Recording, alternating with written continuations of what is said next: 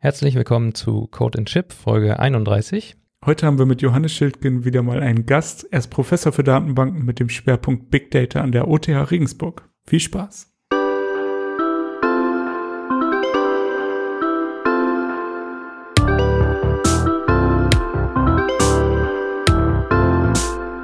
Ja, schön, dass du ähm, Lust hast, hier auch mal bei uns im Podcast als Gast mit dabei zu sein.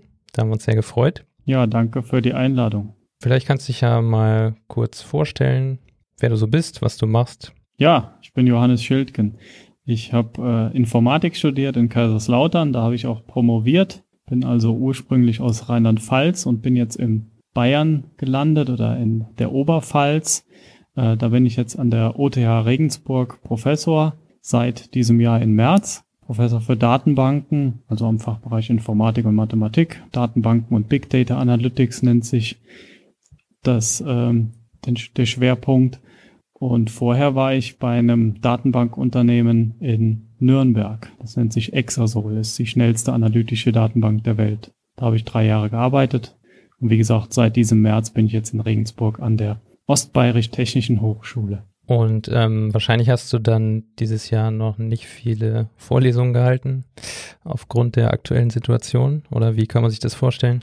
Vorlesungen habe ich jede Menge gehalten, aber halt nicht im Hörsaal, sondern das ist alles remote, also über YouTube Live und Übungen über Zoom und ja, alles gestreamt, aber macht auch Spaß. Ja, okay, da können wir vielleicht später nochmal ähm, drauf zu sprechen kommen ähm, bei deiner vorherigen Firma, also wo du vorher gearbeitet hast, bei der schnellsten analytischen Datenbank, äh, wie kann man sich das vorstellen? Wofür wird die eingesetzt? Ja, analytische Datenbank heißt schon, man verwendet sie für Analysezwecke. Also da, wo große Datenmengen anfallen. Ich sage immer, jeder, äh, jeder Online-Shop außer Amazon ist Kunde von Exasol oder zumindest fast jeder. Ähm, weil da fallen einfach riesengroße Daten an. Die wollen analysiert werden. Solche Analysen, die dauern eine gewisse Zeit. Und wenn die Betriebe ihre Oracle-Datenbank oder MySQL oder PostgreSQL oder was auch immer einsetzen, ähm, da würden komplexe SQL-Anfragen mit 50 Joins und Group By und Sub-Anfragen und alle möglichen ähm, die würden einfach ewig dauern. Und deshalb hat man ja ein Data Warehouse. Und dafür kann man die Exasol-Datenbank verwenden. Man bewegt also die Daten aus der ursprünglichen MySQL oder was auch immer in die Exasol-Datenbank, bringt da vielleicht auch jede Menge Datenquellen zusammen. Und da werden dann die analytischen Queries abgeschickt. Und die dauern dann nur noch Millisekunden oder Sekunden statt Minuten oder Stunden und dann kann man daraus schöne Reports oder Dashboards oder Visualisierungen erzeugen, ähm, Vorschläge generieren, Empfehlungen, irgendwelche Predictive Analytics machen und so weiter. Das ist so der Use Case für die Datenbank. Okay. Ähm, bevor wir da jetzt zu tief einsteigen, sollten wir vielleicht erst nochmal über Datenbanken an sich reden, würde ich sagen. Mhm. Da gibt es ja im Grunde zwei große Typen Einmal die SQL und einmal die NoSQL-Datenbanken. Genau. Ja, SQL-Datenbanken, die gibt es schon relativ lange. Die Sprache SQL ist die Standardsprache für relationale Daten, also Daten, die in strukturierter Form, in Form von, was wir uns als Tabellen vorstellen, vorliegen. Also strukturiert heißt, sie haben eine feste Struktur. Wir sagen erstmal create table, geben der Tabelle einen Namen, zum Beispiel Produkte und sagen dann, Produkt hat eine Produktnummer, einen Titel und einen Preis oder sowas. Und da werden die Daten dann abgelegt in Form von Zeilen, wie man das aus Excel und so auch kennt oder wie man eine Tabelle halt auch auf Papier malen würde. Und ähm, NoSQL ist da ein bisschen flexibler. Da gibt's dann ähm, Datenbanken wie zum Beispiel MongoDB, die die Daten in Form von JSON-Dokumenten, die beliebig strukturiert sein dürfen, abspeichern. Da kann man dann sagen, dieses Produkt hat übrigens auch noch eine ähm, Geschwindigkeit und dieses Produkt hat noch ein Gewicht oder ein Volumen und das andere Produkt noch eine Größe oder was auch immer, Länge, Breite, Höhe. Also da ähm, gibt es einfach kein festes Schema und dann kann man halt beliebig strukturierte Daten ablegen. Macht natürlich dann auch gewisse Herausforderungen bei der Suche, aber darauf sind die NoSQL-Datenbanken dann optimiert. Also beides hat Vor- und Nachteile. Ähm, und NoSQL bedeutet einfach, es gibt noch mehr als das relationale Modell und für gewisse Anwendungsfälle kann das interessant sein. Vor allem die Kombination ist auch sehr interessant, dass man manches in SQL weitermacht und da, wo die NoSQL-Datenbanken dann die Stärken haben, dass man dann darauf ausweicht. Da gibt es ja dann auch sogenannte Key-Value-Datenbanken. Das wäre dann ja der Typ NoSQL, richtig? Genau. NoSQL unterteilt man gern in vier Kategorien. Key-Value-Datenbanken, Dokumentendatenbanken, das wäre das, was ich vorhin gesagt habe mit den MongoDB, JSON.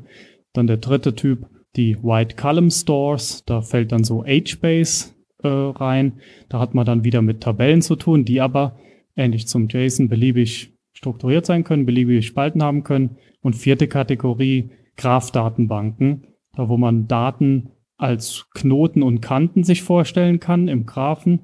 Also dass nicht einfach Daten untereinander sind, sondern die miteinander verknüpft sind. Das bietet sich zum Beispiel bei Social Networks und so weiter an, wo Personen Freunde haben können und so weiter. Und da kann man dann auch Graph-Algorithmen ausführen. Ähm, ja, äh, Key-Value-Datenbanken sind dagegen ganz simpel ähm, auf den ersten Blick, weil man einfach nur im Prinzip eine Tabelle hat, die zwei Spalten hat, Key und Value so wie man es beim Programmieren von einem Dictionary oder einer Map oder einem assoziativen Array kennt. Also man speichert im Prinzip einfach nur Schlüsselwertpaare. Interessant wird, dass wenn der Wert nicht einfach irgendwie ein String oder eine Zahl ist oder sowas, sondern wenn der Wert auch wieder ein Key-Value-Paar ist oder wenn der äh, eine Menge von Key-Value-Paaren ist oder wenn der Wert eine Liste, ein Set oder was auch immer ist, darauf sind die dann optimiert, ähm, gewisse Anfragen extrem schnell auszuführen. Also so eine Redis zum Beispiel oder RIAC, das sind Key-Value-Datenbanken, die für ganz bestimmte Fälle dann zum Einsatz kommen. Zum Beispiel, um einfach irgendwas zu cachen oder sowas, um riesengroße äh, Collections an ähm, Items in einen Cache abzulegen, damit, wenn ich die später nochmal brauche, dass sie dann in der Redis-Datenbank zur Verfügung stehen. Da kann ich einfach in konstanter Zeit im Cache nachgucken, ist es da drin? Wenn ja, dann gib mir den Wert. Hm. Warum will man dann jetzt überhaupt so eine Datenbank verwenden und wieso speichert man nicht einfach alles in Dateien? Das ist ja wesentlich einfacher. Man speichert einfach nur eine Datei und man muss sich nicht mit irgendeiner Sprache äh, rumschlagen, mit irgendwelchen SQL-Befehlen.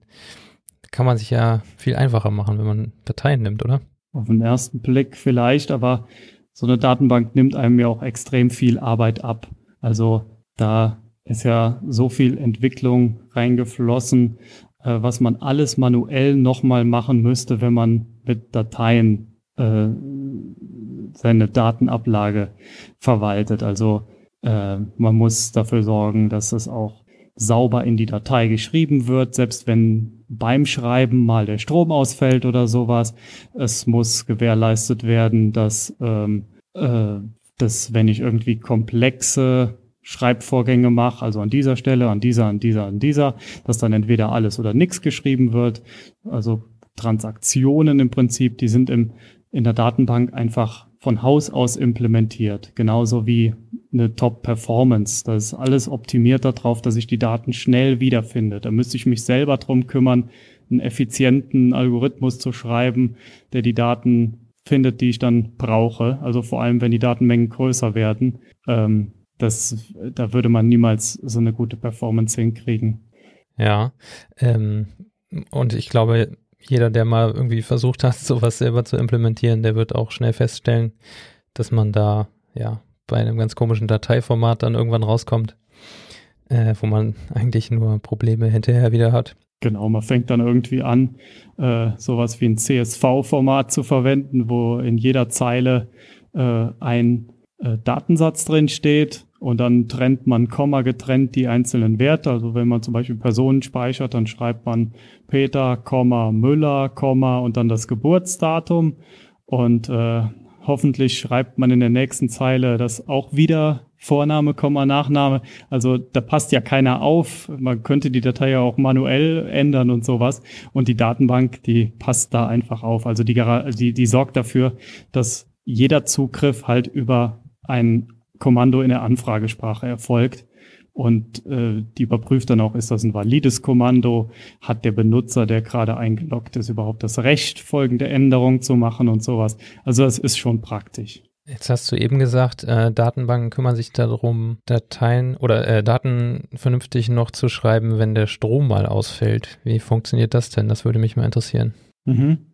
Ja, Logging und Recovery ist ein Mechanismus, wie das äh, gemacht werden kann. Also Ansatz ist, ich ändere irgendwas. Also ich will zum Beispiel sagen, das Produkt Spülmaschinen-Tabs kostet jetzt nicht mehr 3,99 Euro, sondern 4,99 Euro. Dann wird diese Änderung erstmal nur in so einer Log-Datei eingetragen. Hat zwei Gründe. Erstens, wenn jetzt der Strom ausfällt, dann kann ich, wenn er wieder da ist, der Strom, entscheiden, so, was muss jetzt geändert werden, welche Log-Einträge äh, verwerfe ich oder bringe ich in die Datenbank ein. Und zweiter Grund, so eine Log-Datei zu schreiben, ist auch einfach viel schneller, weil an der Datei unten dran was dran klatschen ist einfach viel schneller als die bestimmte Stelle auf der Festplatte zu suchen, selbst wenn es eine Solid-State-Disk ist, ähm, Solid-State-Drive, ähm, und dann da vielleicht noch, oh, da sind äh, im Moment vier Bytes für den Preis, ich brauche aber fünf Bytes oder was auch immer beim Preis ist ein schlechtes Beispiel, aber bei Stringwerten oder so. Also wenn, wenn da Daten verschoben werden müssen ähm, aufgrund von der Änderung, dann ist eine Änderung einfach auf der Platte selber ein bisschen teurer. Deshalb äh, bietet sich halt an, erstmal Änderungen in eine Logdatei zu schreiben. Und damit hat man dann gleichzeitig auch gewonnen, dass wenn während der Änderung der Strom ausfällt, dass man dann trotzdem einen gültigen Zustand und nicht irgendeinen so äh, komischen Zwischenzustand erreicht. Okay, das heißt, wenn der Strom wieder da ist, dann guckt die Datenbank oder das Datenbanksystem, das müssen wir vielleicht gleich auch nochmal klären, ähm, guckt sich dann an, was steht in dem Logfile und wie sind eigentlich überhaupt meine Daten auf der Disk und stimmt das alles überein? Genau, das sind total Internas, die du jetzt hier wissen willst, wie das intern funktioniert. Das Tolle ist ja, man muss sich da, wenn man eine Datenbank verwendet, überhaupt keine Gedanken drüber machen. Man äh, gewöhnt sich so schnell dran, dass einfach alles gut läuft. Sehr gut. Ja, zu Datenbank und Datenbanksystem vielleicht auch noch mal kurz. Äh, das hast du ja auch in deinem Hörbuch erläutert, dass es ja unterschiedliche Begriffe einfach sind, äh, die nicht dasselbe meinen. Ja, ich merke schon, du hast das Hörbuch schon gehört, ähm, so äh, wie du über Datenbanken sprichst. Genau, also ähm, oft wird gesagt, äh, MySQL ist eine Datenbank, MongoDB, so wie der Name schon sagt, ist DB, steht für Datenbank. Aber genau genommen ist eine Datenbank ja eine Menge von Daten. Also ich kaufe mir zum Beispiel eine Produktdatenbank, dann bekomme ich eine äh, CD oder was auch immer, wo ganz viele Produkte drauf gespeichert sind und die kann ich dann verwenden, um mir sie anzugucken, die Daten, Analysen drauf zu machen, was auch immer. Das, wovon wir jetzt die ganze Zeit gesprochen haben, also MongoDB, MySQL und so weiter, ist ein Datenbankmanagementsystem. Also das Tool, was die Verwaltung über die Datenbank äh, mir abnimmt. Also ich spreche mit dem DBMS, dem Datenbankmanagementsystem, um auf Daten zuzugreifen, die in der Datenbank gespeichert sind. Zugriff kann lesend erfolgen, gib mir das und das oder ich ändere, lösche oder füge Daten hinzu. Wie sieht das eigentlich mit verteilten Datenbanken aus? Wir sind ja jetzt hier im Podcast auch so ein bisschen, ja, für Microservices und sowas zuständig. Das ist ja nicht unbedingt einfach, so ein verteiltes Datenbanksystem zu haben oder zu betreiben. Ähm, was sind denn da ungefähr die ja, Schwierigkeiten oder Probleme, was man beachten muss? Hm. Wenn man so ein relationales Datenbankmanagementsystem anguckt, dann hat man in der Tat große Herausforderungen, mit denen man zu kämpfen hat, wenn es um die Verteilung geht. Äh, Verteilung macht man ja dann, wenn man irgendwann an die Limits kommt, wenn es zu langsam ist. Also man hat irgendwie einen Webshop und äh, dann schaltet man im Fernsehen Werbung und dann gehen, während der Werbespot läuft, äh, äh, tausendmal mehr Besucher auf den Webshop und dann geht der Server lahm. Das hatten wir früher oft, habe ich jetzt die letzte Zeit nicht mehr erlebt, weil da halt vernünftig auch äh, verteilte Datenbanken und so eingesetzt werden. Ein traditioneller Ansatz ist, äh, ist vertikal zu skalieren. Vertikal heißt, äh, ich habe einen Server, der hat 16 Gigabyte RAM und der wird jetzt aufgerüstet und dann hat er 64 Gigabyte RAM oder sowas. Ähm, das kostet natürlich sehr viel Geld. Irgendwann ist kein Platz mehr für RAM, also ist auch nur begrenzt möglich und ja, bis auf RAM und CPU und Festplatte kann man da auch gar nicht so viel machen. Also äh, der Server würde trotzdem crashen, wenn die Besucherzahlen so extrem hoch gehen. Und deshalb verteilte Datenbanken setzen da eher auf den Ansatz, horizontal zu skalieren. Also ich habe nicht einen Server, sondern zwei oder fünf oder 50. Und die reden miteinander. Die sind verbunden über ein Netzwerk. Und dann ist natürlich die Frage, was speichern die einzelnen Server? Und äh, könnte man sich jetzt vorstellen bei so einer Tabelle, okay, die Tabelle hat eine Million Zeilen und ich habe 50 Server, dann werden halt äh, 20.000 Zeilen auf jedem Server gespeichert. Bei einer relationalen Datenbank, wer die schon mal verwendet hat, der hat ja nicht eine Tabelle, sondern mehrere. Mache ich das also bei den anderen auch so. Und dann ähm, will mal ein Join ausgeführt werden, also die eine Zeile wird verbunden mit einer anderen Zeile aus einer anderen Tabelle. Und da merkt man schon, dann müssen die ganz schön viel miteinander reden. Da ist also viel Netzwerkkommunikation nötig. Mhm. Und deshalb scheitern da oft die relationalen Datenbanken, dass sie einfach dafür optimiert sind, auf einem Rechner ausgeführt zu werden. Also so eine MySQL oder PostgreSQL, da lässt man das meistens im Single-Server-Betrieb. Aber so Oracle, aber auch Exasol und äh, viele andere Datenbanken haben natürlich Ansätze, auch den verteilten Betrieb ordentlich hinzukriegen, dass sie zum Beispiel sagen, Exasol sagt, so ganz kleine Tabellen, darunter versteht man die, die 100.000 Zeilen oder weniger haben, das sind ganz kleine Tabellen. Ähm, die werden auf jedem Rechner schon mal komplett gespeichert. Heißt dann natürlich, wenn ich da was ändere, dann muss es überall geändert werden und so weiter. Also da passiert viel äh, intelligente Überlegungen, wie man da das Beste rausholen kann. Also und mit, mit dem Ansatz, dass, dass es halt einfach skaliert. Wenn ich doppelte Performance haben will, kaufe ich mir einfach die doppelte Anzahl an Rechnern. Okay. Ist ja relativ einfach dann sogar. Ja, und vor allem, wenn man in der Cloud ist, dann ist das einfach nur ein Knopfdruck. Da sage ich dann einfach, äh, ich will jetzt mal für eine Stunde, während mein Werbespot im Fernsehen läuft, äh, nicht 50, sondern 100 Rechner im Cluster haben. Und dann bezahle ich halt für die eine Stunde die, die Kosten, die es halt sind in AWS oder Azure oder Google Cloud oder wo auch immer.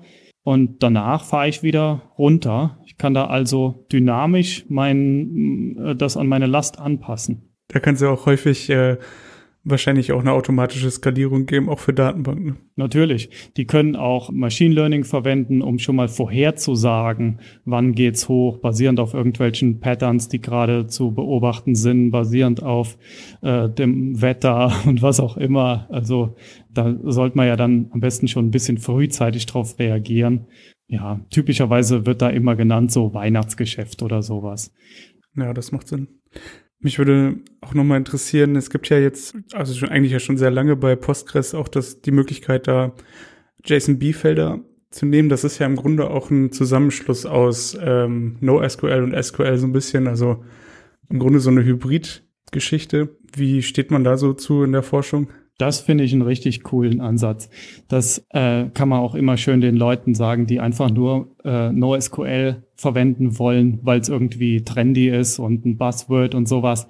Wenn man jetzt mal das Beispiel von vorhin nimmt mit den Produkten und sagt, äh, ich habe eine relationale Datenbank, da hat meine Produkttabelle halt einfach nur die Felder Produktnummer, Bezeichnung, Preis und meinetwegen Hersteller oder sowas. Ähm, und wenn ich da eine MongoDB hätte, dann könnte ich da beliebige Felder setzen. Und äh, was du jetzt gesagt hast mit dem JSON-Datentyp, da könnten wir jetzt einfach eine weitere Spalte dazu machen und die nennen wir einfach Details oder sowas. Und da lässt sich dann ein beliebig ähm, JSON-strukturiertes Dokument reinspeichern mit allen weiteren Sachen, die ich zu diesem Produkt in dem Fall auch noch abspeichern will. Da hat dann mein Produkt Spülmaschinen-Tabs, äh, das, äh, die, die, das weitere, die weitere Eigenschaft Anzahl oder äh, äh, Farbe, ne, keine Ahnung. Inhaltsstoffe. Ähm, Inhaltsstoffe, Öko, True oder False und so weiter, Bio. Ähm, und äh, eine CPU hat äh, Gigahertz und RAM hat Megabyte, Gigabyte oder was auch immer. Also jedes Produkt kann dann beliebige weitere Eigenschaften haben. Und auf die kann ich dann auch, ähm, also erstmal kann man sich jetzt vorstellen, okay, das würde ich ja auch hinkriegen ohne JSON-Datentyp, indem ich da einfach sage, das ist ein Text, eine Textspalte oder ein Varchar, äh, der ganz lang sein darf oder sowas. Aber der JSON-Datentyp, der kümmert sich erstmal darum, dass es auch effizient gespeichert wird, damit ich schnell etwas wiederfinde, was sich inmitten von so einem riesengroßen JSON befindet. Es gibt einen Index-Support, da ich sagen kann, äh, es gibt eine Baumstruktur auf diesen JSON-Feldern in dieser Spalte, so dass ich auch noch schneller was finden kann und so weiter. Ähm, also da, da wird auch intern sehr viel optimiert. Und ähm, da kann man sich dann zum Beispiel jetzt so ein, ähm, so, ein, so ein Filter vorstellen. Wenn ich in der Kategorie Festplatten bin in meinem Webshop, dann kann ich sagen, ich hätte gerne nur die, die mindestens vier Terabyte groß sind oder sowas. Und dass eine Festplatte vier Terabyte groß ist, steht in dem JSON-Feld in der speziellen Detailsspalte und so weiter. Und dass das auch effizient geht, da kümmert sich dann die Datenbank und der Index und der spezielle JSON-Datentyp äh, für. Da braucht man dann natürlich auch Spracherweiterungen für SQL. Da gibt es auch einen Standard für SQL JSON, weil man da ja nicht mehr einfach sagen kann, äh, where Größe größer 4 oder sowas, so wie man es einfach machen würde, wenn Größe eine ähm, Spalte wäre, sondern da muss man dann halt eine Funktion äh, aufrufen, ähm, die einem erstmal das, den Wert ausspuckt aus der gegebenen Spalte in dem JSON-Feld. Also da muss man dann über solche äh, Funktionen gehen. Da ist dann sozusagen noch ein JSON-Parser mit in der Sprache eingebaut. Ja, es ist eigentlich kein richtiger Parser, mhm weil die Daten ja intern gar nicht als JSON abgelegt werden. Ah, Oft wird da sowas wie BSON verwendet, also Binary JSON. Ähm, das ist einfach eine optimierte äh, Speicherung von den JSON-Daten. Also JSON ist ja erstmal ein String, also das fängt dann an mit einer geschweiften Klammer auf, dann kommt vielleicht noch ein Leerzeichen und so weiter. Wenn man da bei so einem äh, 10.000 Zeichen langen JSON-String äh, das Attribut Größe erstmal finden muss. Da muss man ja, ja im Schnitt bis zur Hälfte durchlaufen, bis man das gefunden hat. Und im schlimmsten Fall bis zum Schluss, wenn es gar nicht vorhanden ist. Ähm, das klingt sehr teuer, ist es auch. Und ähm, so, ein, so ein optimiertes Speicherverfahren, der legt das direkt schon so ab, dass er, dass er die vielleicht alphabetisch ordnet, die Felder oder so, weil die haben ja keine besondere Reihenfolge und dass er schon mal bei, bei Strings die Länge mitspeichert, damit äh, der direkt viel besser zum nächsten Attribut springen kann und so weiter. Also auch da sind wieder ganz viele Optimierungen. Okay, das klingt auf jeden Fall spannend. Hast du damit schon mal gearbeitet, Jonathan? Oder wie bist du denn darauf gekommen? Mit dem JSON-Feld meinst du? Mhm. Ja, genau. Also im Grunde ist das ja so ein bisschen die Antwort bei Webshops auf diese Attribute Tabellen. Oder eine Lösung zumindest dafür, weil man ja sonst äh, in dieser Attributtabelle irgendwie immer nur so String, mein Attributname und dann irgendeinen Wert auch als String oder so ablegt. Und ähm, diese Tabellen werden endlos lang und die Queries endlos teuer. Und äh, ja, also ich habe damit schon ein paar Mal so gearbeitet und weiß jetzt nur, dass es in der in der aktuellen oder in irgendeiner Postgres-Version dann auch mal eine Indexierung gab für diese JSON-Felder. Und ja, das war auf jeden Fall ziemlich cool, deswegen. Ja, das klingt alles cool und äh, super hip und super neu, aber die Idee, die ist eigentlich schon 20 Jahre alt, nämlich äh, aus dem SQL XML Standard. Also äh, XML ist ja auch noch so ein Datenformat, was es erlaubt, äh, beliebig strukturierte Daten mit Unterdokumenten und so weiter abzulegen. Ähm, und da gab es schon vor längerer Zeit in vor allem den großen Datenbankmanagementsystemen Oracle, ähm, äh, DB2, de, den, den XML-Datentyp. Da konnte man dann sagen, äh, diese Spalte ist vom Typ XML und dann speichere ich da drin ein XML-Dokument. Und ansonsten genau die gleiche Geschichte wieder. Das wird effizient abgelegt, sodass ich schnell wieder durchsuchen kann. Es gibt Spracherweiterungen, um dann mit XPath und XQuery drauf zuzugreifen. Es gibt einen Index-Support und jetzt wird das Ganze nochmal wieder neu gemacht für JSON, weil wer nutzt schon noch XML großartig? Ja, XML ist so ein bisschen aus der Mode gekommen, sagen wir mal. Ne? Ja. Ja, also im Vergleich finde ich es auch wirklich ähm, JSON schon erheblich angenehmer, damit zu arbeiten. Ja. Also schon alleine, dass man das einfach so theoretisch per Hand relativ schnell runterschreiben kann, ist schon ein großer Vorteil gegenüber den ganzen XML-Tags, die man öffnen und wieder schließen muss. Und es ist ja auch nah an der Programmiersprache. Also das heißt ja nicht äh, umsonst JSON, JavaScript, Object Notation. Mhm. Also die Notation, die man verwenden würde, wenn man in JavaScript ein solches Objekt definieren würde. Ja. Und Python unterscheidet sich da mit seinen äh, Listen und Dictionaries ähm, nur minimal. Also da sieht's fast genauso aus. Und das macht's dann auch sehr praktisch, die JSON-Daten in ein Python-Dictionary oder ein Python-Objekt umzuwandeln oder in die andere Richtung. Und das ist so der, der Reiz. Bei XML war der Aufwand immer ein bisschen viel größer. Da musste man eigentlich immer mit einer Schleife drüber rattern oder sowas. Stimmt. Was sind denn so in, in deiner bisherigen Laufbahn, was fällt dir da so auf, was so die größten Fehlannahmen über Datenbanken sind? Größte Fehlannahmen? Ja, so vielleicht, wo eine komplett falsche Datenbank für irgendeinen Use Case verwendet wurde oder gibt, fällt dir da irgendwas ein? Oder irgendwas, was Studenten immer falsch machen, auf jeden Fall mit Datenbanken.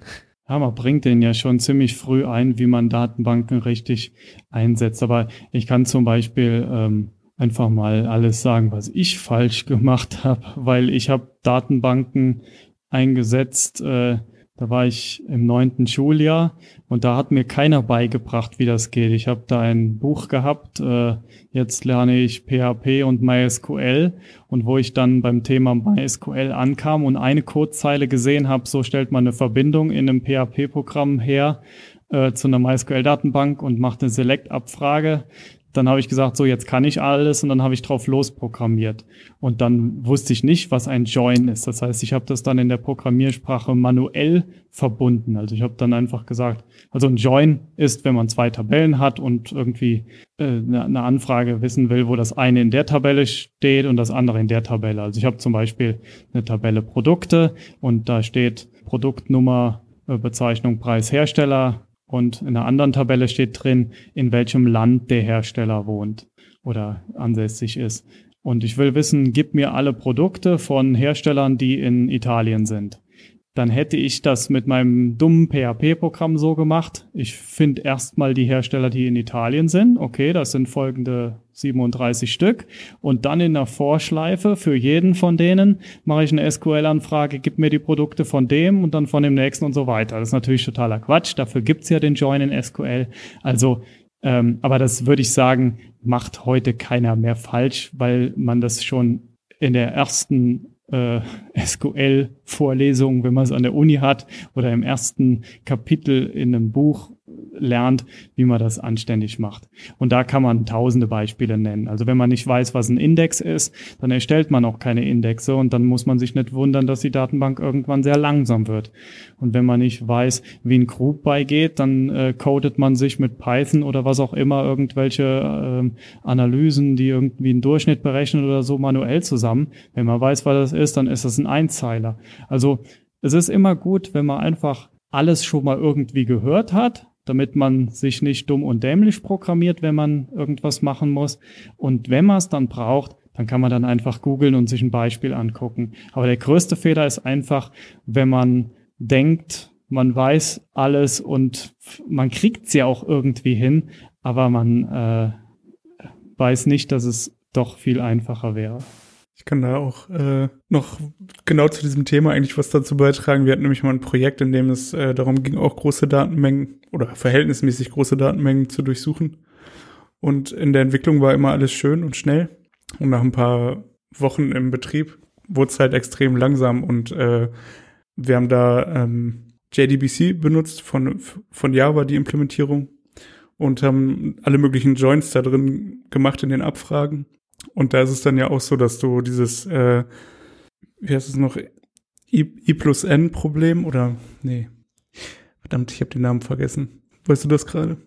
Das sagt mir nichts.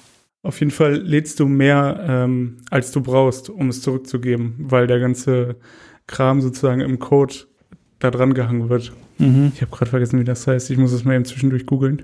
Ah, okay, ja, ich, ich verstehe, was du meinst. Das hat man vor allem oft bei objektrelationalen Mappern oder genau. bei, wenn man irgendwie ähm, ein Programm macht, wo man die Zeilen, die man in der Datenbanktabelle hat, äh, mappen will auf eine Klasse. Also ich habe sowohl die Tabelle Produkte als auch im, in Java oder was auch immer meine Klasse Produkt.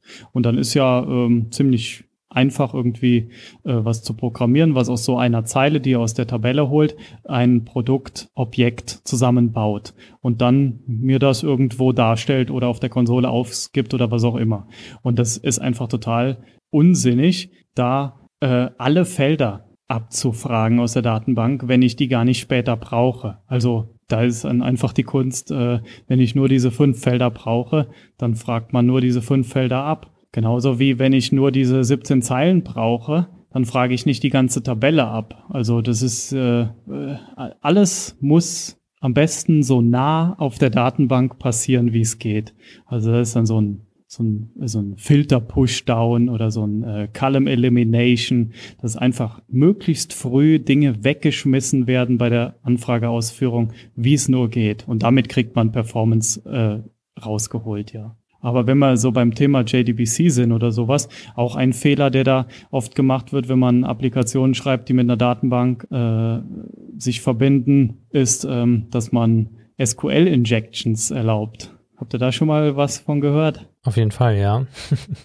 da sollte jeder mal was von gehört haben, der Anwendungen programmiert, die mit einer Datenbank äh, sich verbinden. Wenn man einfach davon noch nie was gehört hat, dann schreibt man ein Programm und dann fragt man an irgendeiner Stelle, wie heißt du? Und dann gibt der Benutzer seinen Namen ein und dann wird dieser Name in eine SQL-Anfrage reingemacht, weil man zum Beispiel irgendwie den Benutzer registriert oder dass er sich im Moment einloggt oder sowas.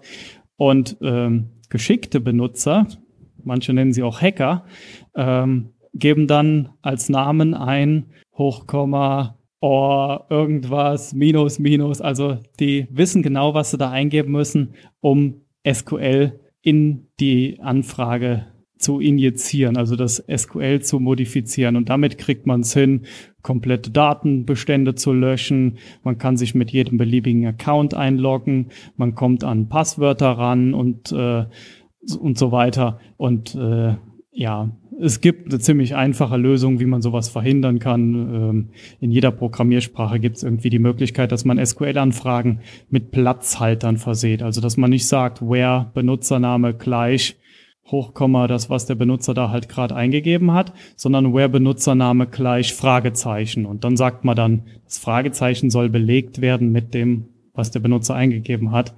Ähm, und dann kümmert sich der Treiber die Programmiersprache, die Bibliothek darum, wenn der da böse Zeichen verwendet, wie das Hochkomma oder sowas, äh, dass das dann ersetzt wird und damit sind dann keine SQL-Injections mehr möglich. Da gibt es natürlich auch den passenden XKCD-Comic dazu, Nummer 327. Da benennt eine Mutter ihren Sohn Robert, Hochkomma, Klammer zu, Semikolon, Drop Table Students. ja, und was dann passiert, kann man sich natürlich ausmalen. Dann ruft die Schule an. Ja. Dann sagt die Mutter, ja, ja, little, little Bobby Tables, we call him. Ja, genau. Den packen wir mal in die Shownotes. Ähm, den kann man sich immer ganz gut aufheben für äh, passenden, für die passenden Momente. Da gibt es auch so ein, ähm, so, ein, so ein Foto, wo jemand auf sein Autonummernschild auch Hochkomma und irgendwas äh, ähm, aufs Nummernschild macht, um, wenn er geblitzt wird, ähm, dann alle äh, Blitzerdaten zu löschen und sowas. Da habe ich auch neulich mal einen Artikel gelesen. Das ist allerdings für den äh, Mann etwas, ja, nicht so schön geendet. Der hat sich in Kalifornien, glaube ich, das Kennzeichen Null ähm, besorgt. Und das führte dann irgendwie dazu, dass alle Verkehrsvergehen, äh, die nicht zugeordnet werden konnten, irgendwie auf sein Nummernschild gegangen sind. Und ja. Habe ich auch gelesen, aber ich glaube kaum, dass die Geschichte wahr ist, weil Null und Null als String ist was anderes. Also ja. ich, ich glaube, das ist eine, eine lustige Geschichte, aber okay. ich glaube kaum. Das, das macht keinen Sinn. Das ist äh, kein Datenbanksystem der Welt würde das äh, so durchgehen lassen. Ja, man weiß nicht, ob das vielleicht, also in so Behörden sind ja nicht unbedingt auch alle Sachen völlig automatisiert. Da hast du recht, ja. Und wenn dann irgendwo eine Datenbank null ausgibt und das auf einem Fax steht und dann der Mitarbeiter guckt, ach, null, ich gucke mal nach, das Kennzeichen, ach, das gehört dem. Ja, dann kriegt der jetzt das Ticket. Also, ja, kann man natürlich nicht wissen, ob das stimmt, aber ich hatte es so gelesen, dass er da ein paar Probleme dann hatte und offene Tickets. Ja klar, der, der bekommt dann alle Tickets, die zuvor keinem zugewiesen werden konnten. Ja, können wir auch in die Shownotes packen, dann können die Hörer das für sich selber entscheiden, ob das äh, eine urbane Legende ist oder ob es stimmt. Okay, jetzt haben wir ganz viel über, ähm, über die harten Fakten gesprochen. Aber was mich nochmal interessieren würde, warst du von Anfang an auf diesem ähm, Track, dass du gerne Professor werden willst oder hat sich das so ergeben? Ich habe während des Studiums schon alle möglichen Hiwi-Jobs nebenbei gemacht. Also äh, Jobs an der Uni selber, nicht in einem Unternehmen, wo man dann halt einfach sein Studium mitfinanzieren kann. Und das war zum Teil Programmierjobs äh, und zum anderen Teil ähm, so Übungsleitersachen, dass man halt als Tutor arbeitet und eine Übung äh, zu einer Vorlesung gibt. Und während ich diese Übungsleitung gemacht habe, habe ich gemerkt, sowas macht mir eigentlich noch viel mehr Spaß als die Softwareentwicklung selber. Ich habe ja Informatik studiert, weil ich gerne programmiert habe. Aber das hat sich dann so ein bisschen gewandelt und gemerkt, mir macht es eigentlich mehr Spaß, den Leuten das beizubringen und so als Multiplikator zu dienen. Und dann überlegt man sich natürlich, wie ähm, kann ich das noch mehr machen? Dann kommt natürlich so die Idee, okay, ich könnte jetzt auf Lehramt wechseln, habe dann ähm, auch eine Didaktikvorlesung, äh, zwei Stück ins Studium mit eingebracht in den Master äh, Informatik und äh, da auch gemerkt, ja, das könnte man sich schon so vorstellen. Und während, während ich dann an meiner Masterarbeit dran war, habe ich gemerkt, oh, Forschung macht auch Spaß. Und dann bietet sich an, ähm, zu promovieren. Und wo ich dann am Promovieren war, dann öffnen sich natürlich alle möglichen Türen. Wenn man dann irgendwann den Doktortitel hat, dann, ähm, dann ähm, überlegt man dann natürlich, ist es möglich, da eine Professur drauf aufzusetzen. Und dann habe ich das als Ziel angestrebt. War mir eigentlich schon während dem Promovieren klar, dass, dass das das Ziel ist, was ich erreichen will. Und dann habe ich Lehraufträge angenommen, schon während dem ähm, Promovieren und danach während der beruflichen Tätigkeit auch immer wieder Lehraufträge gemacht, um einfach erstens dran zu bleiben und zweitens, um halt äh, zu zeigen, ja, ich mache Lehre. Und ähm, so hat das dann geklappt. Interessant. Äh, kam denn diese Spezialisierung auf Datenbanken auch direkt am Anfang oder wie ist das entstanden? Die war, wie gesagt, schon seit dem neunten Schuljahr bei mir da. Okay. Das, äh, da, da war ich dann während der Oberstufe in der Schule, ähm, mich schon an äh, Unis am Umgucken und dann sieht man dann, was so in den Unis im Informatikstudiengang so für ähm, Gebiete gewählt werden können. Ja, Roboter, damit habe ich auch ein bisschen natürlich rumgespielt, so Fischertechnik, Roboter programmiert oder sowas.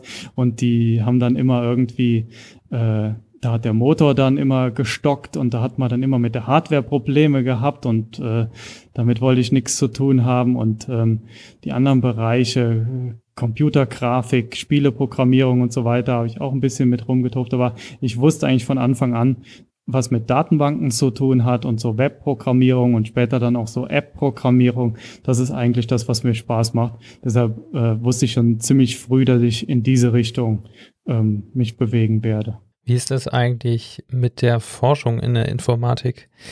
Ich kann mir das immer gar nicht so genau vorstellen, jetzt auch was Doktorarbeiten betrifft. Bei anderen Bereichen stelle ich es mir einfach einfacher vor, da Themen zu finden, die noch keiner bearbeitet hat, so richtig. Ja, da hast du recht. das, da, da beneide ich manchmal irgendwelche ähm, Geisteswissenschaftler, Sprachwissenschaftler oder Mediziner oder sowas.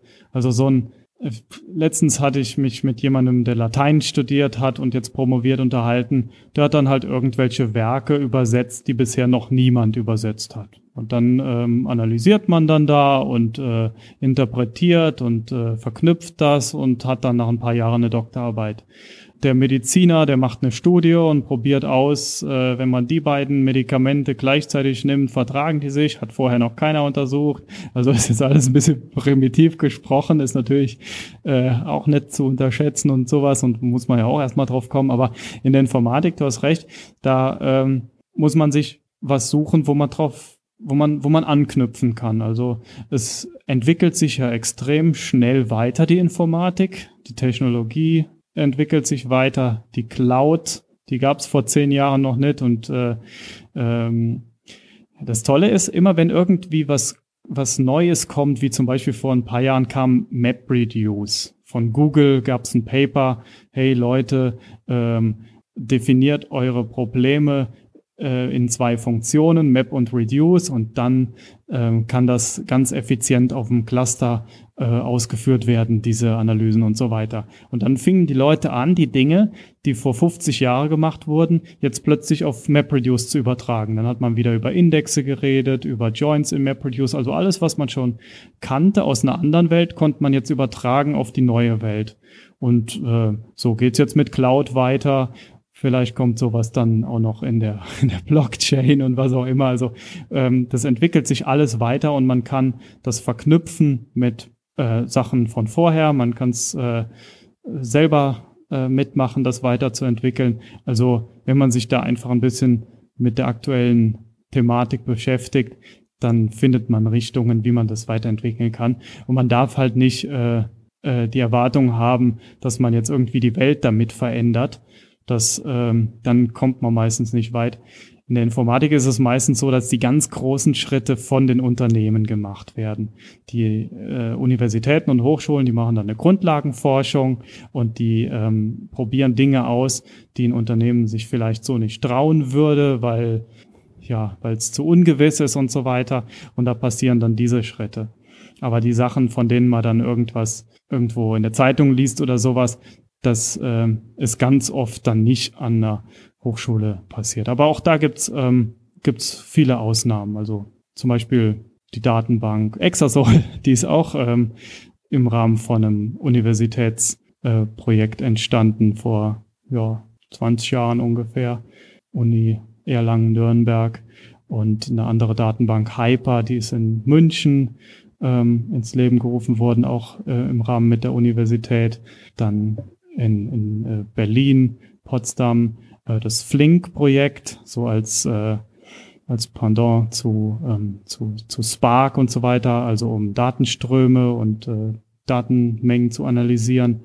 Das sind jetzt nur die deutschen Beispiele und international gibt es da natürlich mindestens genauso viel in jedem Land nochmal zu erwähnen. Ja, und wahrscheinlich momentan ist auch künstliche Intelligenz ein großes Feld, schätze ich mal, ne? Na klar. Künstliche Intelligenz ist erstmal irgendwie ein bisschen abgegrenzt von Datenbanken, hat aber natürlich viele ähm, Anknüpfungspunkte. Also die Daten, die ein Machine Learning Algorithmus als Input bekommt und die Daten, die dann verwendet werden, um irgendeine Vorhersage oder sowas zu machen, die müssen sich ja irgendwo befinden und deshalb geht das Hand in Hand. Ich bin jetzt kein KI-Experte, habe aber trotzdem viel mit KI-Algorithmen zu tun. Ich weiß nicht, wie die intern im Detail funktionieren. Ich verwende die dann einfach. Äh, das machen dann die KIler. Aber ähm, trotzdem braucht man diese Algorithmen, weil die Daten, die in der Datenbank sind, ja für irgendwas dienen sollen. Für irgendeine hm. Vorhersage zum Beispiel. Ja, ist ja mit vielen Sachen so irgendwie, dass man nicht alles verstehen muss, sondern meistens ist man irgendwie Anwender einer bestimmten Technologie also ich wäre zum Beispiel auch nur Anwender einer Datenbank. Ich bin da jetzt auch kein Experte, deswegen haben wir dich ja eingeladen.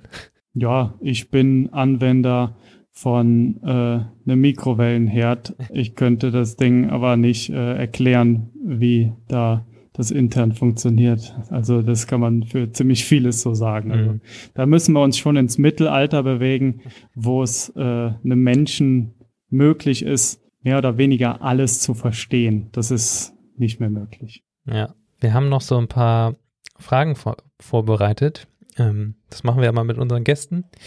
Oder freue ich mich. Das XOR-Gate.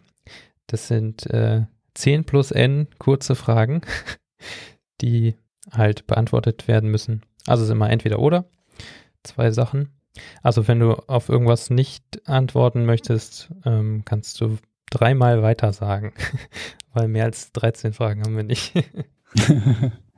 okay. SQL oder NoSQL? SQL. Relation oder Foreign Key? Das hat überhaupt nichts miteinander zu tun. Was ist dir lieber? Äh, Apfel, Apfel oder Fahrrad? Okay, wir übergehen die. Tee oder Kaffee? Kaffee. Dunkles oder helles Theme? Dunkles oder helles was? Theme, also äh, im Editor oder im Betriebssystem, Design. Auf dem Handy dunkel, im äh, Editor hell. Mensa oder Meckes? Mensa. Also du hättest sagen können Mensa oder und ich hätte schon Mensa sagen müssen. Ich sage immer, Mensa ist die wichtigste Mahlzeit des Tages. Und manche behaupten, ich bin nur Professor geworden, um wieder in die Mensa gehen zu können. Hörsaal oder YouTube? Hörsaal. Stift und Papier oder Notizen-App? Ich würde ja sagen Stift und Papier, aber ich erwische mich immer mehr, dass ich doch Apps verwende. Notizen-App. Doktortitel angeben, ja oder nein? Kommt drauf an. Ja oder nein? Nein. Linux oder Windows? Linux. Bash oder Seashell? Ich kenne nur Bech. Okay. Bech. Nehmen wir. Nehmen wir so, ja. SQL oder SQL? SQL. Ja, es ist auch wieder so ein kommt drauf an. Also das ist manchmal so, manchmal so. Nein, SQL. Wenn man cool sein will, sagt man SQL. Ähm, woher kommt das eigentlich, dass das äh, SQL oder SQL, äh, also die ganze Debatte, äh, die verstehe ich irgendwie nicht.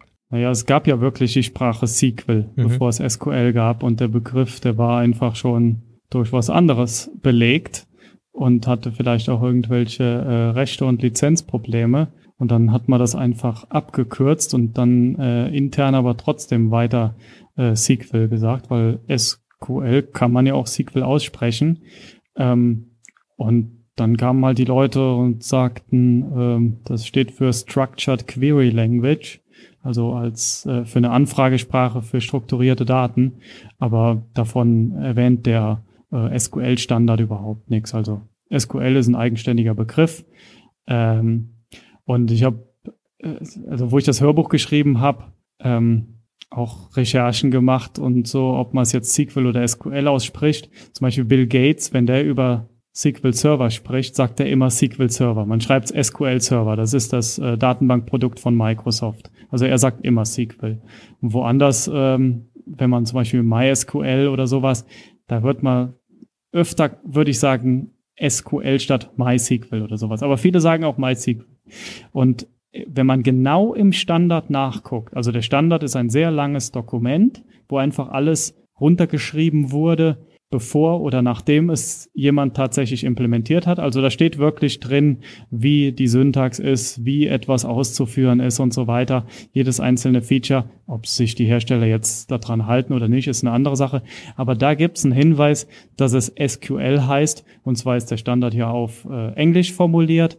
Und wenn es ähm, SQL hieße, dann müsste es ja The SQL Language Nee, Moment, bei the schreibt man ja the und the, aber bei n zum Beispiel, also n SQL Statement oder a SQL Statement. Mhm. Also, und da da drin steht n mit einem n hinten dran, ist das ein Hinweis drauf, wie es auszusprechen ist. Okay.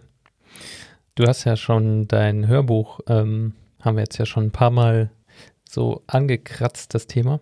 Genau, der, der Hörer fragt sich wahrscheinlich, äh, was hat äh, SQL oder SQL mit einem Hörbuch zu tun? Und äh, ja, die Idee, die hatte ich vor ein paar Jahren. Das äh, habe ich dann, da war ich mit, mit, mit dem Promovieren fertig und hatte mir, hatte schon ein anderes äh, Buch über MongoDB geschrieben und mich hat so in den Fingern gejuckt, ich will, weil ich selber sehr viele Podcasts höre und Hörbücher höre, weil ich viel Auto fahre und auch sonst beim Putzen und sonstigen zu Fuß gehen und sowas habe ich eigentlich immer Hörbücher und Podcasts gehört und mache ich immer noch. Ähm, da hatte ich gesagt, ich mache jetzt mal ein Hörbuch. Ich, äh, das sagen Leute ja ziemlich selten. Die Leute schreiben ein Buch und das kommt dann auch als Hörbuch raus. Nee, aber ich wollte ein Hörbuch über SQL, die Sprache machen, über Datenbanken. Und das funktioniert nicht, wenn man ein Buch schreibt und das dann aufnimmt. Da, da gibt's auch äh, jetzt im Deutschen äh, nicht so viele Beispiele, aber ähm, es, es gibt solche Bücher und die haben miserable Bewertungen, weil das funktioniert einfach nicht. Man kann nicht eine Tabelle, die im Buch dargestellt wird, die ein Ergebnis von einer Anfrage äh, darstellt, ähm, vorlesen. Und man kann auch nicht eine 17 Zeilen lange SQL-Anfrage vorlesen. Da äh, kann ja auch keiner folgen. Und deshalb habe ich gesagt, ich mache mir das jetzt mal so als äh, Projekt und äh, das äh, kam dann letztes Jahr im Januar auf Audible raus. Kann also gekauft werden auf Audible. Das nennt sich Sprachkurs SQL, das Datenbanken-Hörbuch. Dauert acht Stunden 43 und ähm, beinhaltet halt so alles, was man so in der Datenbankenvorlesung lernt. Also ich bin ja Hochschulmensch und deshalb orientiere mich ich mich an den Vorlesungsinhalten, aber die sind ja auch irgendwie äh, sinnvoll mal entstanden. Also es fängt an mit, äh, was ist eine Datenbank, äh, wie modelliert man Datenbanken, also modelliert man ein Schema, dass man sich erstmal überlegt, was will ich da eigentlich speichern, wie sehen dann dazu die Tabellen aus? Und dann die Sprache SQL, wie erstelle ich diese Tabellen, wie füge ich da Daten ein, wie ändere ich Daten, lösche ich Daten, ähm, mache ich Anfragen, also so Select-Anfragen halt, um etwas zu bekommen, was ich gerne sehen will. Und dann geht's noch weiter in so äh, vertiefende Themen wie Indexe, Transaktionen ähm, und äh, so, so Erweiterungen, die im Laufe der Zeit im SQL-Standard halt dazu kamen. Ja, das ist das Datenbanken-Hörbuch. Am Anfang haben die Leute gesagt, das ist totaler Quatsch, das funktioniert nicht und habe ich mir selber auch gesagt, aber man kann ja dagegen ankämpfen. Also jede Zeile, die in diesem Buch steht, eigentlich kann man ja nicht von Zeilen reden, weil es nur gesprochene Wörter sind. Also alles, was da gesagt wird, äh, da war mir beim Schreiben schon klar, das hören die Leute. Das, das, die sitzen gerade im Auto, während die das hören und dann kann man halt keine 17 Zeilen langen SQL-Anfragen und äh, komplexe Tabellen äh, sprechen. Da muss man sich äh, dementsprechend halt was überlegen. Und äh, du hast es gehört. Ähm, ich weiß nicht, ob du bis zum Ende angekommen bist. Du hast mir letzte Woche gesagt, du hörst auf 1,5-fach Geschwindigkeit. Ja, ich habe es dann aber nur bis 13 Prozent, habe ich jetzt gerade nochmal nachgeguckt. Äh, ja, da bist du noch niemals bei SQL angekommen, ja. Ähm, ich gucke gerade mal hier in das Verzeichnis. Ich glaube, ich war gerade mit den ER-Diagrammen fertig, ja.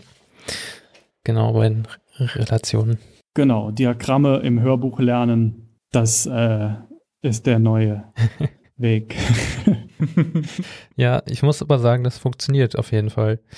Du hast die aber auch schon mal vorher gesehen, ER-Diagramme. Du weißt, dass da so ein Kästchen mit einem anderen Kästchen verbunden ist und sowas. Nee, aber sonst ähm, allgemein das Thema äh, als Hörbuch, finde ich, funktioniert schon ganz gut. Die Inhalte sind eben darauf ausgelegt, dass sie gehört werden. Und es gibt noch eine zusätzliche Übersicht zu den ER-Diagrammen zum Beispiel. Da ist nicht schlecht, wenn man da mal ab und zu reinguckt. Aber ich glaube schon, dass es ein hörenswertes Buch ist. Für jeden, der da mal einsteigen will oder sich zumindest das auffrischen will, so wie ich. Ich kann es auf jeden Fall empfehlen. Auch wenn ich jetzt nur 13 Prozent gehört habe, aber ich finde, das funktioniert auf jeden Fall ich habe, wie gesagt, sehr viele Hörbücher gehört und mich hat es immer gestört, wenn dann da so gesagt wurde, die dazugehörige Grafik finden Sie auf .com slash so und so. Da geht man nie drauf. Ja. Ich sitze gerade im Auto, ich kann mir die URL nicht merken und selbst wenn ich, äh, ich will jetzt weiterhören und so weiter. Und deshalb habe ich gesagt, es gibt kein Begleit-PDF, es gibt kein Booklet und sowas. Aber dann kamen halt die Leute und haben gesagt, ach, zumindest irgendwie eine Übersicht mit den Anfragen. So als Ergänzung macht's ja dann doch Sinn. Also auf der Webseite sprachkurs-sql.de kann man jede einzelne Anfrage, die da gesagt wird, nochmal nachgucken. Man kann sehen, wie das ER-Diagramm aussieht, wenn man es aufmalen würde. Äh, ein bisschen kann man noch nachlesen und so weiter. Man findet eine Track-Übersicht, um irgendwohin nochmal äh, springen zu können, wenn man irgendwas äh, gezielt sucht oder sowas. Äh, also es gibt schon die begleitende Webseite dann dazu, aber die ist nur eine Ergänzung. Also es ist nicht so, dass man dann ähm, fünf Minuten hört und dann wieder auf die Webseite gehen muss oder sowas, ähm, weil ich weiß, dass die Leute das eh nicht machen. Würde ich auch nicht machen. Es ist empfehlenswert bei SQL äh, vor allem die Dinge auszuprobieren. Also man, man ist am Ende von diesen acht Stunden 43 kein Profi und kann sich direkt auf eine äh, Datenbankentwicklerstelle in einem Unternehmen bewerben, nur weil man das Hörbuch gehört hat. Da muss man dann schon mal ein bisschen selber mit rumspielen und ausprobieren.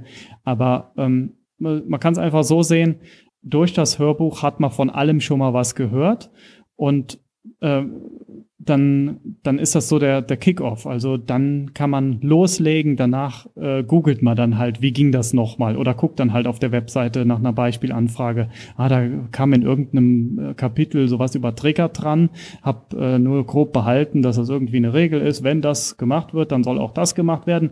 Und dann guckt man dann auf der Webseite oder googelt in dem Moment, wenn man das dann später selber mal braucht. Es dient aber auch dazu, wenn man schon Vorwissen hat, um einfach noch mehr zu erfahren, was alles möglich ist, ähm, um Wissen wieder aufzufrischen und wenn man das sowieso gerade lernt, ähm, als Unterstützung dazu. Also wenn man zum Beispiel gerade ein Buch liest über SQL, dann kann man zusätzlich beim Autofahren ähm, noch mehr darüber lernen, indem man das Hörbuch dazu macht. Das äh, sind ja immer die gleichen Konzepte. Das, mhm. äh, das ist ja eine standardisierte Sprache. Das ist ja nicht so, der eine macht so, der andere so.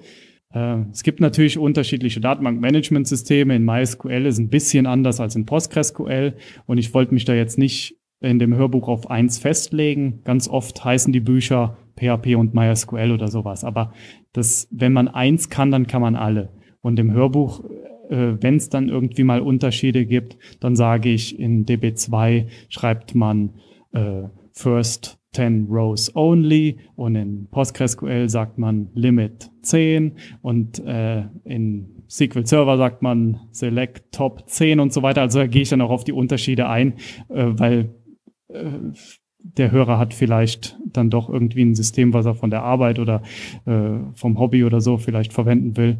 Oder man will sich vielleicht noch gar nicht festlegen und einfach alles erfahren. Ja, und wenn man gerade irgendwie eine Vorlesung hört oder sowas und bald Klausur hat, dann ähm, ist das auch immer eine nette Abwechslung, kriege ich immer zu hören von Studenten, wenn sie dann irgendwie auch pendeln und mit dem Auto dann nochmal zur Familie am Wochenende fahren oder sowas, dann kann man einfach während der Heimfahrt nochmal das aus der Vorlesung ähm, refreshen, das einfach nochmal, äh, um noch ein bisschen mehr Input zu bekommen.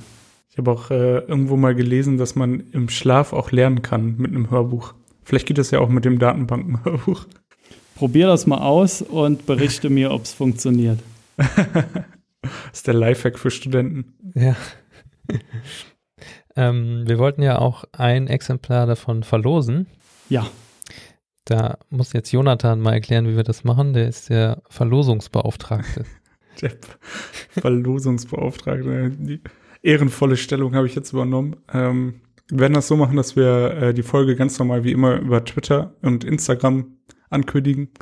Und wer auch immer bei Twitter liked und retweetet und bei Instagram liked, der ähm, ist dann in unserem Lostopf.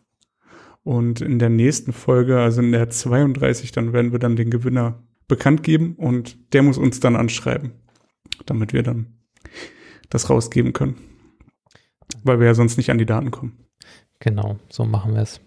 Und da es das Hörbuch ja auf äh, verschiedenen Plattformen gibt, Audible, iTunes ähm, oder auf CD, also MP3-CD, für eine CD ist es zu lang, äh, dann am besten auch dazu sagen, welches das Wunschformat ist. Äh, ja, CD kann ich per, per Post verschicken. genau, da können wir ja dann den Kontakt herstellen. Genau, da kümmern wir uns dann drum. Okay. Auf deiner Webseite sind auch noch so ein paar YouTube-Videos verlinkt zu, äh, ja, sind schon eher Freizeitveranstaltungen, obwohl bei dir das wahrscheinlich ein bisschen in ja, so einen Zwischenbereich fällt. Die Science Slams. Mhm. Wie bist du denn dazu gekommen? Ja, Science Slams tauchten so auf, wo ich an meiner Masterarbeit war und die habe ich dann bei YouTube entdeckt und ähm, äh, das ist ja so ein Format, das ist eine Abendveranstaltung, meistens in irgendeiner Event-Location, wo Wissenschaftler auf der Bühne auftreten und einen zehn Minuten langen Vortrag über ihr Forschungsthema halten. Aber es soll allgemein äh, verständlich und es soll witzig sein. Und ähm, da habe ich so viele Videos angeguckt, dass viele Elemente des Science Slams in meine Masterarbeit-Präsentation, die ja an der Hochschule vor Professor und äh, den anderen äh, Mitarbeitern und so gehalten wurde, eingeflossen sind. Natürlich keine, äh, keine mega Brüller und so weiter, sondern einfach so ein paar Elemente, um die Präsentation so aufzupeppen. So ein paar lustige Stories äh, und Beispiele, äh, paar lustige Bildchen rein und so weiter. Und dann habe ich gedacht, jetzt fehlt eigentlich nicht mehr viel, dann könnte ich aus der Präsentation auch ein Science Slam machen und selber mal auf der Bühne stehen. Dann habe ich das gemacht, ähm, bin damals nach Trier gefahren zum ersten Science Slam, ähm, habe auf dem Weg noch so gedacht, boah, will ich das wirklich machen? Ich habe schon einmal wieder umgedreht mit dem Auto und dann gesagt, nee, ich mache das jetzt einfach. Und äh, das lief dann auch gut, kam super an. Dann habe ich das noch ein paar Mal gemacht. Dann habe ich einen neuen Vortrag erarbeitet, weil ich ja dann währenddessen auch ganz viele weitere Vorträge von anderen Leuten gesehen habe und so gemerkt habe, was kommt gut an, was kann man machen. Und da ist dann ein Vortrag entstanden, der, den halte ich heute noch. Der heißt, möchten Sie vielleicht Pommes zu den Pommes? Ähm, da geht es um Empfehlungssysteme, also Kunden, die das gekauft haben, kauften auch das. Ähm, wie solche äh, Systeme arbeiten und ähm, das erkläre ich an, anhand von einer Pommesbude in diesem Vortrag. Ja, den, den halte ich, wie gesagt, seit 2013 immer mal wieder auf Bühnen in ganz Deutschland. Ich wollte es auch mal im Ausland machen, dann habe ich dann mal ein bisschen rumkontaktiert. Ich hätte ihn auch mal gerne auf Englisch gehalten. Und dann kam dann tatsächlich aus dem Ausland eine Anfrage. Es sollte aber dann auch auf Deutsch sein. Ja, okay. Ja. Ähm, ja, Science Slam kann ich jedem empfehlen, ähm, sich anzugucken, aber vor allem auch selber mitzumachen. Selbst wenn man kein Wissenschaftler in dem Sinne ist, dass man jetzt irgendwie wissenschaftlicher Mitarbeiter oder Doktorand oder Postdoc ist oder sowas. Ähm, jeder, der schon mal eine Bachelorarbeit gemacht hat oder äh, noch im Bachelor ist und vielleicht an irgendeinem kleinen Projekt gearbeitet hat oder sowas, der kann ähm, sein Thema präsentieren und das dann so aufbereiten, dass es jeder versteht und dass die Leute auch anfangen zu lachen. Also das ist das Konzept des Science Slams. Macht mir super viel Spaß. Ich habe es jetzt kürzlich äh, ein paar Mal äh, remote gemacht, also über Zoom. Mhm. Und ja, kann man machen. Da fehlt dann wahrscheinlich Bühne, das direkte ja, Feedback, ne? Genau, also das ist schon was anderes. Auf der Bühne, ähm, da sitzen hunderte Leute, die haben auch schon ein paar Bier-Intus und so weiter und ich auch dann. ähm, und da macht das einfach viel mehr Spaß. Also das äh, es, es lockert zwar jetzt auch eine, eine Online-Konferenz oder sowas auf oder so eine Veranstaltung, weil es mal was anderes ist als einfach nur ein Fachvortrag oder sowas, aber erst auf der Bühne äh, wird es so richtig zur Geltung gebracht.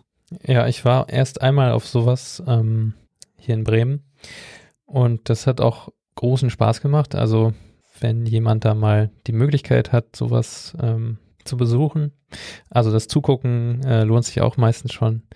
Und wenn man aber mitmachen will, also man muss da jetzt keine großen wissenschaftlichen ähm, Belege oder sowas äh, für seine für seinen Vortrag erbringen. Also das ist dann schon eher so auf der Unterhaltungsschiene. Genau, also man man äh, man sollte irgendwie einen Bezug zum eigenen zur eigenen Person, zum eigenen Thema, zu dem, was man alltäglich macht. Der Bezug sollte klar sein, weil sonst hält man einen Vortrag und die Leute haben zwar gelacht, denken dann aber am Schluss, ja, aber was hat das jetzt mit der Person zu tun?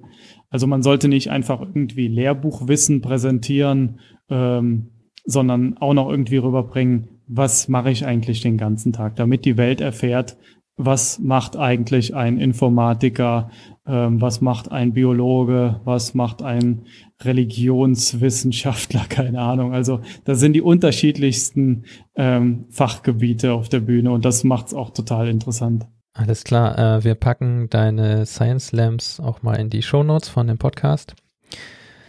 Bin jetzt hier so am Ende meiner Fragen angekommen. Wie sieht es bei dir aus, Jonathan? Ja, ich denke, wir haben auch, die Zeit reicht jetzt, denke ich auch.